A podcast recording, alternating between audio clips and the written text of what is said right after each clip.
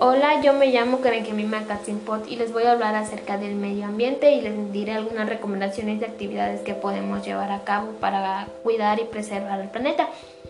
En el medio ambiente y la salud existe una relación muy estrecha y bueno, que se estima que cada cuatro enfermedades en el mundo están relacionadas con factores ambientales.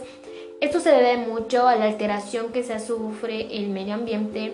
pues estos fenómenos se hacen cada vez más extremos y con ello también sus efectos en la salud humana.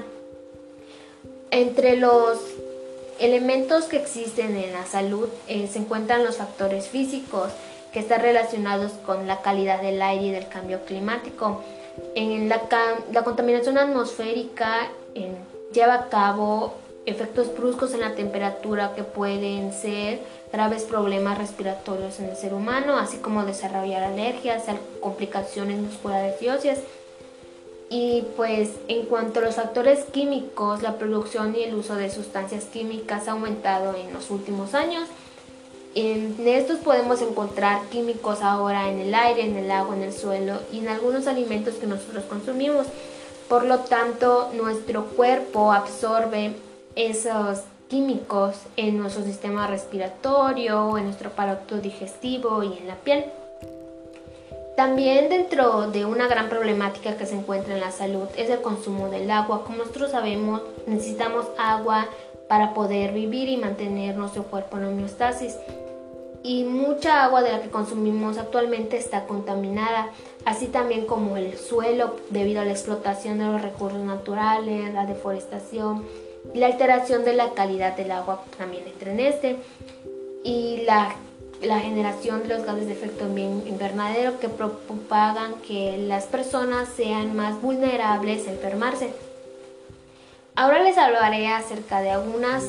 recomendaciones y acciones que podemos hacer en cuanto al agua. Pues nosotros tenemos la idea de que nuestro planeta es abundante en agua y no está en lo incorrecto. Más sin embargo, gran parte del agua que tenemos es salada y no la podemos usar directamente en actividades humanas. En el agua dulce que nosotros tenemos se encuentra en los polos y solamente una mínima parte está disponible para nuestro consumo y muchas veces nosotros la botamos en actividades que no realizamos, que no necesitamos tanta agua. En cuanto para ahorrar agua en el baño, podemos checar que no hayan fugas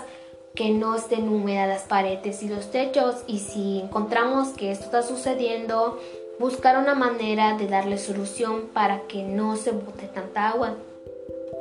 Así como instalar economizadores en la regadera y en el excusado. Y algo que es muy recomendable es bañarse en 5 minutos, ya que mientras más tiempo nos bañamos, más agua botamos. Y pues este hace que, se gaste demasiada agua en algo que no requería tanta agua. Y cuando nos vayamos a lavar los dientes, podemos usar simplemente un vaso de agua. Y en el momento en el que nos vayamos a enjabonar o afeitar, cerrar la llave para que no se esté botando tanta agua. Y si hay mucho jabón de por medio, em, buscar que no utilicemos tanto, ya que mientras más agua, más jabón exista, más tarda en quitarse.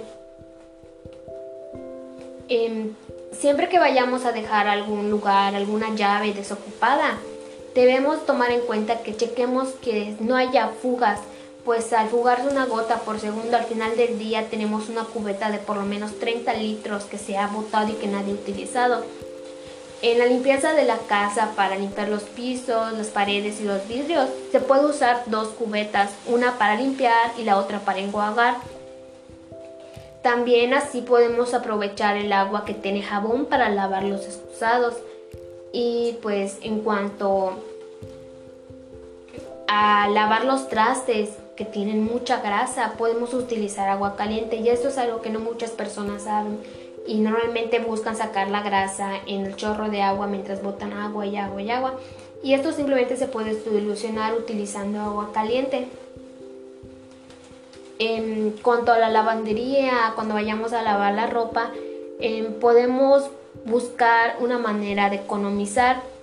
en esta se puede utilizar que el agua que ya se utilizó en una tanda, usarla en la siguiente tanda, pues no está realmente sucia. Y si tenemos una prenda que tenga una mancha difícil de sacar y que sabemos que la lavadora no lo va a sacar a la primera vuelta, lo mejor que podemos hacer es sacarla con un cepillo a mano para que al momento que le metamos en la lavadora no dé tantas vueltas otras recomendaciones con respecto al cuidado del agua que nosotros podemos llevar a cabo es no lavar el automóvil con manguera y esto es algo que se ve mucho por parte de las personas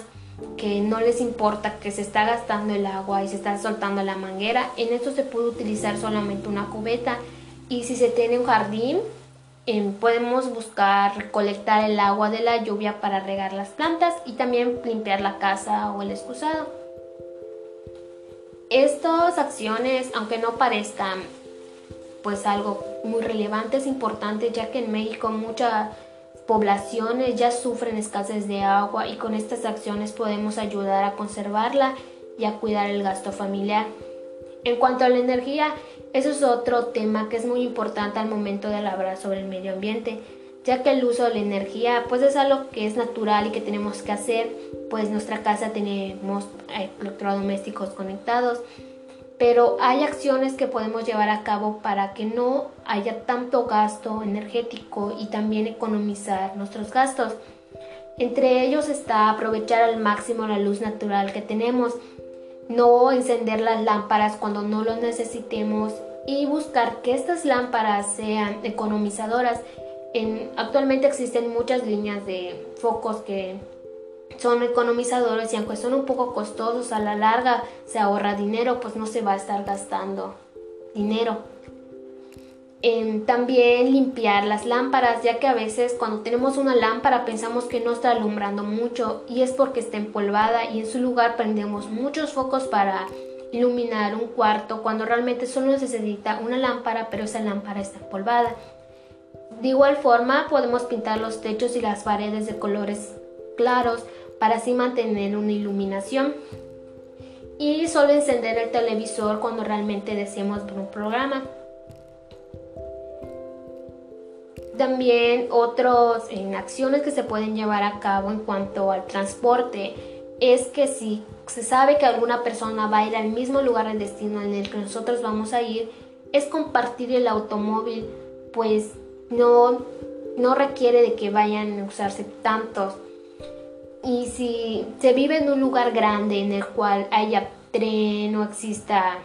en camión o exista metro o algo así, lo mejor es utilizarlos ya que pues se economiza más y pues al mismo tiempo es más amigable con el medio ambiente. De igual forma si se tiene carro y no, no quieres compartir ni nada así, lo mejor es informarse acerca de las rutas alternas que se pueden llegar al destino de una manera más corta, así como si se tiene el lugar donde vamos a ir es cerca, lo mejor es ir caminando, utilizar bicicleta. Em, también es importante considerar los consumos de productos orgánicos ya que los productos orgánicos son más saludables y son más amigables con el medio ambiente y así favorece la conservación de la diversidad de las especies. Em, algo que nosotros siempre hemos escuchado desde la primaria y que realmente se quedó ahí, que nunca lo llevamos a cabo, es el manejo de los residuos. Para eso se puede utilizar el manejo de las tres R's, como es el reducir, el reciclar y el reutilizar. Como bien sabemos, el reducir los residuos sólidos se puede para utilizar en algunas fiestas o días de campo, utilizar utensilios que sean lavables, así como reutilizar el máximo de los artículos o productos antes de desecharlos, no simplemente utilizarlos una vez y botarlos. Y pues en cuanto al reciclaje, pues usar, em, aprovechar los productos que tengamos para darles un nuevo uso y no simplemente botarlos.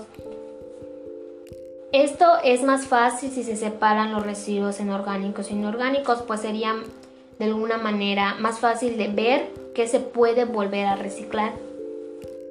Bueno, esas fueron algunas recomendaciones y acciones que podemos llevar a cabo en nuestra vida para poder cuidar a nuestro planeta, ya que como sabemos,